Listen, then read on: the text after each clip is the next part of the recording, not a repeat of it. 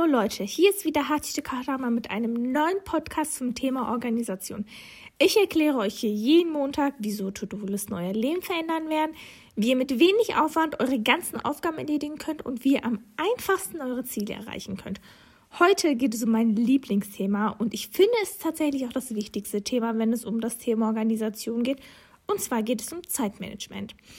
Okay, wir wissen, Zeitmanagement hört sich total lame an. Und wahrscheinlich, wenn ihr das hört, denkt ihr so, wieso sollte ich als Schüler oder Schülerin überhaupt gutes Zeitmanagement brauchen? Denn wenn wir ehrlich sind, sind die Stunden in der Schule sowieso schon festgelegt. Und naja, nachdem man halt die Hausaufgaben gemacht hat, chillt man. Aber Leute, erst einmal, es gibt doch ein Leben nach der Schule. Und glaubt mir, das ist viel härter, als ihr denkt. Und zweitens, statt das nächste Mal die ganze Zeit zu chillen und auf den letzten Drucker die Hausaufgaben zu machen oder auf dem letzten Drucker für Prüfungen zu lernen und dann auch noch unter Zeitdruck zu kommen, zeige ich euch, wie ihr das besser regeln könnt. Denn mit den richtigen Methoden vom Zeitmanagement habt ihr viel mehr Zeit zum Chillen. Und ich meine, darum geht es ja auch irgendwie, oder? Also erst einmal grundsätzlich. Ich möchte euch heute drei Methoden zeigen, wie ihr am besten eure Zeit einteilt. Die beste Methode und auch die einfachste Methode hebe ich mir für das Ende auf, aber kommen wir zu der ersten Methode. Also die erste Methode ist tatsächlich auch eine der bekanntesten Methoden und zwar die heißt die Eisenhower Methode. Bei der Eisenhower Methode geht es darum, dass ihr eure ganzen Aufgaben, also die To-Dos, kategorisiert. Ihr müsst euch also von vornherein die Frage stellen, was ist wichtig, was ist nicht wichtig, was ist sehr dringend und was ist nicht so dringend. Und dann müsst ihr euch jetzt ein Quadrat vorstellen. Also ihr zeichnet quasi ein Quadrat auf einen Zettel. Und dieses Quadrat gliedert ihr nochmal in vier innere Quadrate. Heißt, ihr habt ein großes Quadrat und in dem Quadrat sind nochmal vier weitere Quadrate drin. Und auf die rechte Seite schreibt ihr erst einmal wichtig auf das eine Quadrat. Und auf das andere Quadrat schreibt ihr nicht so wichtig. Und auf die obere Seite schreibt ihr dringend und nicht so dringend. Dann schreibt ihr all eure To-Dos, also sei es Hausaufgaben, sei es für eine Prüfung lernen, sei es auch einfach wie Netflix chillen oder so, in diese jeweiligen Kästchen.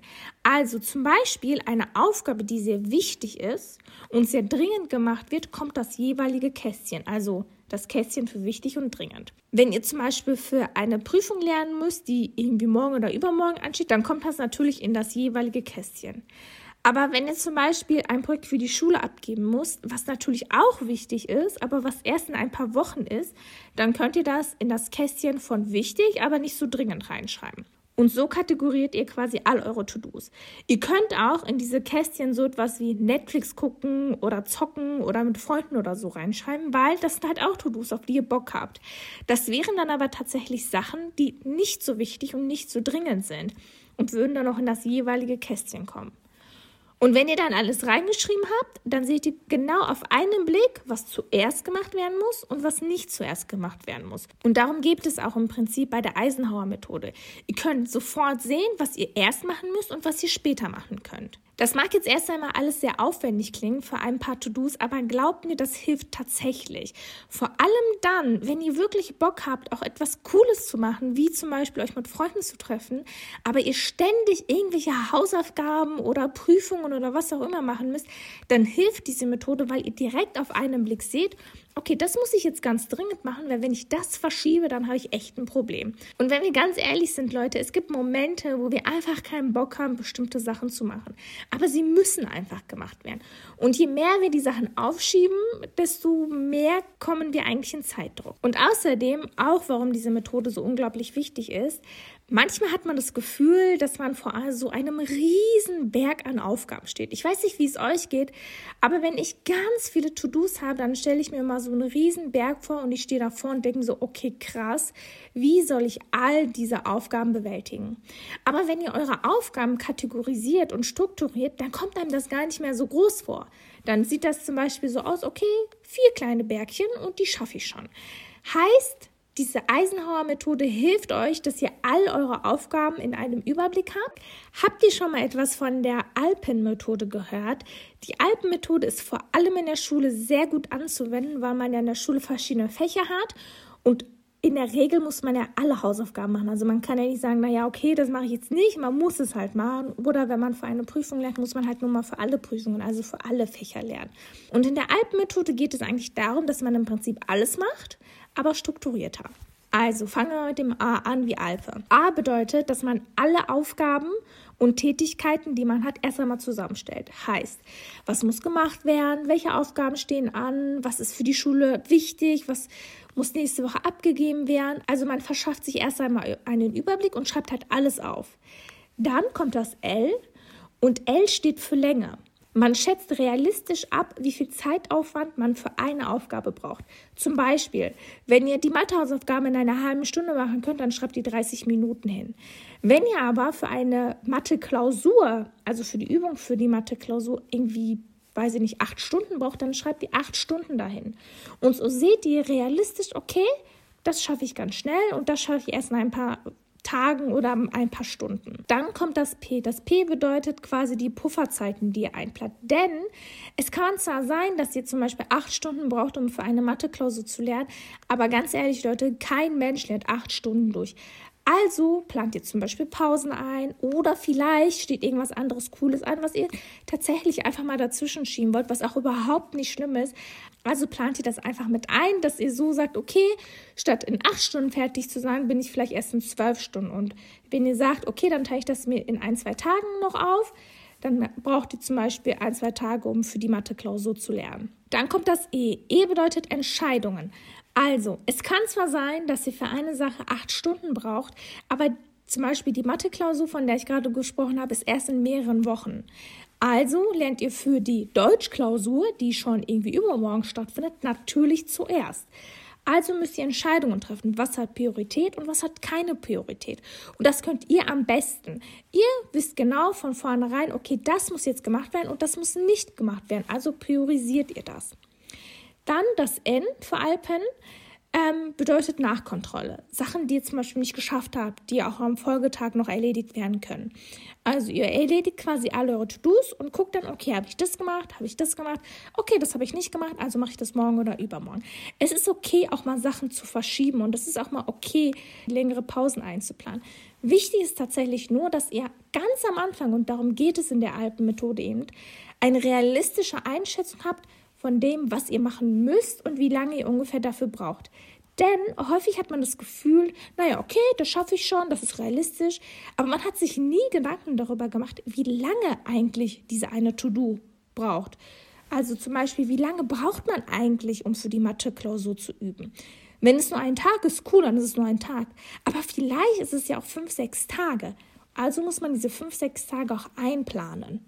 Aber eine Sache muss ich tatsächlich noch zur Alpenmethode sagen. Und zwar das P, also die Pufferzeiten sind tatsächlich am schwierigsten einzuplanen, denn häufig kann man eben nicht von vornherein sagen, wie lange zum Beispiel man jetzt Pause machen möchte, wenn man sich mit seinen Freunden trifft.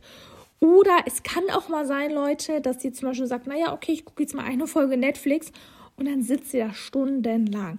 Das ist auch erstmal okay, aber versucht tatsächlich realistisch zu sein. Wenn ihr sagt, okay, möchtet irgendwie einen halben Tag chillen, dann chillt auch einen halben Tag, aber belügt euch nicht von vornherein und sagt, nee, ich chill nur ein, zwei Stunden. Es ist halt bei der Alpenmethode unglaublich wichtig, dass man realistisch bleibt und dass man sich selber gut einschätzt. Habt ihr schon mal den Satz Eat the Frog gehört? Wahrscheinlich noch nicht, aber ich bin mir 100% sicher, dass ihr den folgenden Satz schon mal gehört habt. Erst die Arbeit, dann das Vergnügen. Okay, ich habe das immer gehasst, wenn das Leute damals gesagt haben, erst die Arbeit, dann das Vergnügen. Aber ganz ehrlich, Leute, das ist zu meiner Lebensphilosophie geworden. Und ich sage euch ganz ehrlich, wenn ihr das auch zu eurer Lebensphilosophie macht, dann schafft ihr es viel einfacher, eure Ziele zu erreichen. Ich habe zum Beispiel mein Studium in Regelstudienzeit studiert und muss auch ehrlich sagen, ich hatte auch relativ gute Noten und habe nebenbei sehr viel gearbeitet. Das hat alles super funktioniert, weil ich erst die Aufgaben gemacht habe, auf die ich überhaupt keinen Bock hatte. Denn eigentlich ist dieses Sprichwort erst die Arbeit, dann das Vergnügen deswegen so gut, weil man erst die Sachen macht, auf die man übertrieben keinen Bock hat, die sehr schwierig sind unglaublich viel Zeit aufwenden und dann macht man die coolen Sachen. Also sei es zum Beispiel, dass man sich mit Freunden treffen will oder sei es ein Schulprojekt, auf das man schon die ganze Zeit Bock hatte. Aber man verschiebt es nach hinten, weil man dann etwas hat, worauf man sich freut. Ich weiß nicht, wie es euch geht, aber wenn ich zum Beispiel esse, esse ich immer erst die Sachen, auf die ich keine Lust habe oder die mir nicht so sehr schmecken. Und am Ende esse ich mal die Sachen, die ich am meisten mag, weil ich dann immer das Gefühl habe, ah, cool, der Geschmack des Essens, was ich hier liebe, ist noch in meinem Mund, statt der Geschmack des Essens, was ich halt nicht so mag. Und genauso handle ich, wenn es um meine To-Dos geht. Also im Prinzip läuft das so ab. Wenn ihr zum Beispiel die letzte Folge von House of Cards sehen wollt, aber ihr müsst davor noch die Hausaufgaben erledigen. Leute, erledigt die Hausaufgaben. Das klingt so einfach, ist aber so logisch und das wird euch so viel erleichtern, glaubt mir. Und deswegen habe ich diese Methode auch bis zum Ende bewahrt, weil es im Prinzip Zeitmanagement am einfachsten, aber am coolsten erklärt. Das ist so ein simpler Trick und garantiert euch auf jeden Fall Erfolg. Es garantiert euch auf jeden Fall, dass ihr erfolgreicher seid, dass ihr produktiver seid und dass ihr eure Ziele einfach besser erreicht. Ich möchte euch demnächst noch mehr coole Methoden beibringen, wie ihr in der Schule, im Studium oder im Privaten einfach viel erfolgreicher sein könnt und noch mehr Zeit zum Chillen habt, erzählt mir doch mal, wie organisiert ihr euch? Was bedeutet für euch Organisation? Habt ihr vielleicht einen Kalender? Habt ihr ein Hausaufgabenheft? Oder sagt ihr, boah, nee, überhaupt keine Lust, ich bin eher der Chaot?